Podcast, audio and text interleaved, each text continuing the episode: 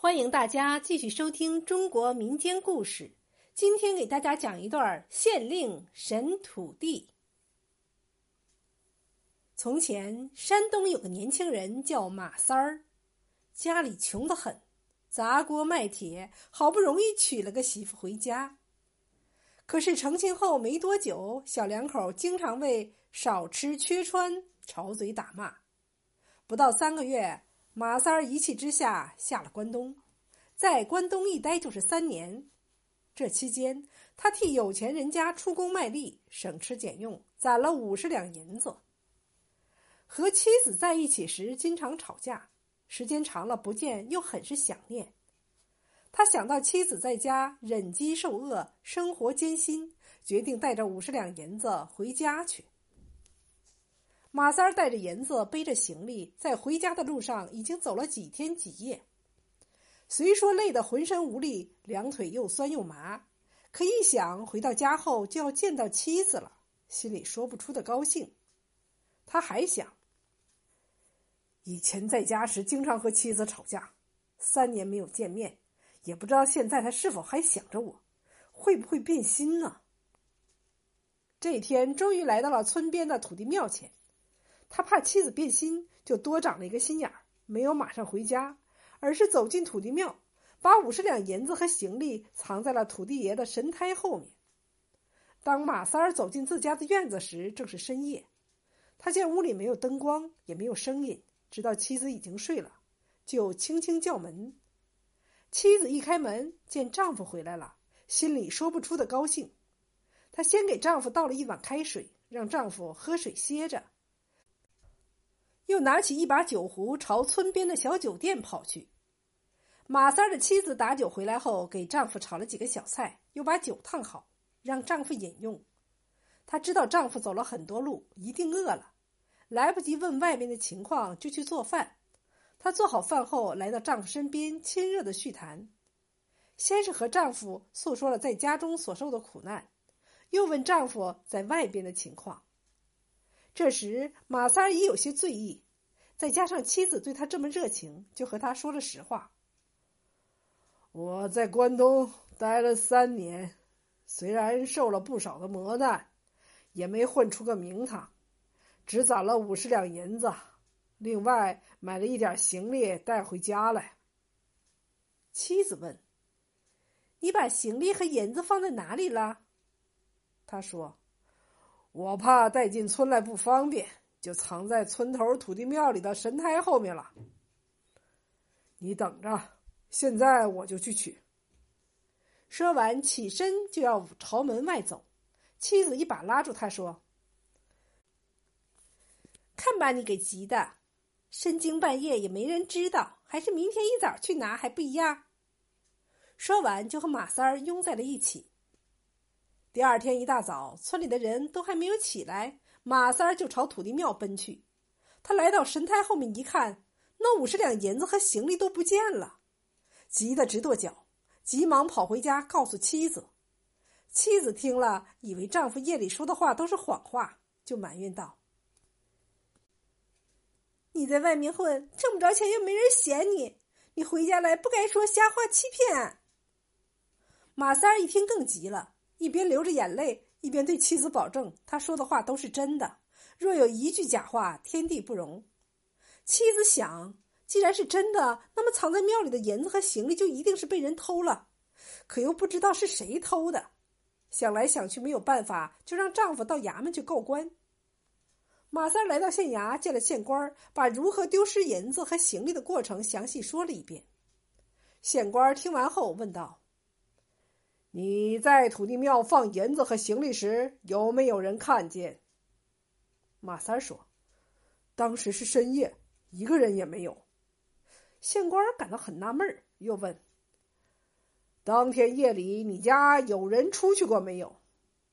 马三想了想说：“就是我刚到家时，我妻子到村边的酒店里去打了一趟酒。”县官问：“卖酒的是个什么人？”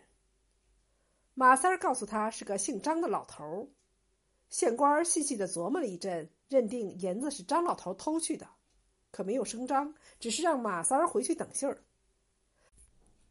马三儿回家后，一直等到第三天，县官坐着轿子来到了村里，并且要审问土地爷。村里人听说后都来看热闹，酒店里的张老头也站在人群里。土地爷被五花大绑着，县官来到他身边问道：“土地爷，马三儿把五十两银子和行李放在你的身后，让你看着，却被人偷走了。你说谁偷的？”啊！不说，不说，给我打！衙役们刚要动手，县官就拦住说：“什么？怕打？怕打你就快说！”县官凑到土地爷身边说：“如果你不想让别人听见，就小声说。”说完，就把耳朵贴到土地爷的嘴边，一边听一边不时的点头答应：“哦，哦，什么？”卖酒的，姓张。哦，县官厉声道：“衙役们，把那个卖酒的张老头给我绑起来！”不一会儿，张老头被衙役们绑了起来，推到了县官的面前。县官说：“张老头，刚才土地爷说了，放在他身后的银子和行李是你偷走了。”还不如实招来！张老头一听是土地爷说的，不敢不承认，急忙跪下磕头求饶：“县大老爷饶命！我就把五十两银子和行李拿来还给马三儿。”县官说：“把张老头给我重打四十大板！”衙役们立即把张老头摁倒，打了四十大板。那么县官是怎么知道马三的银子是张老头偷去的呢？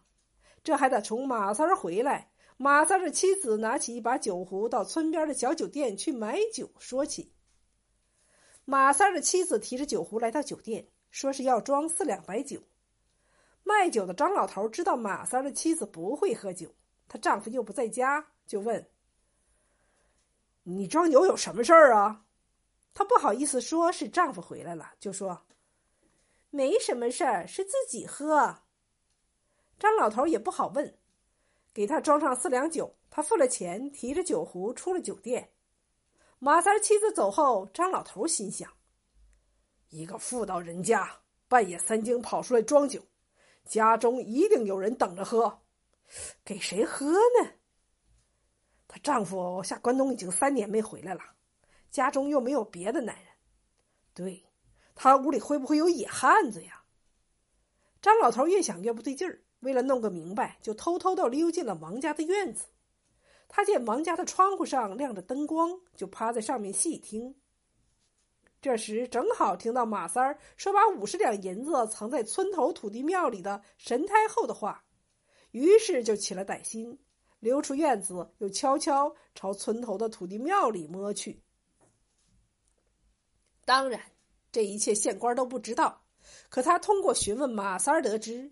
马三儿回家的当天夜里，除了他的妻子去买酒与张老头接触外，没有任何人知道。无疑，张老头偷银子的嫌疑最大。可他又苦于没有证据，更不能随便抓人。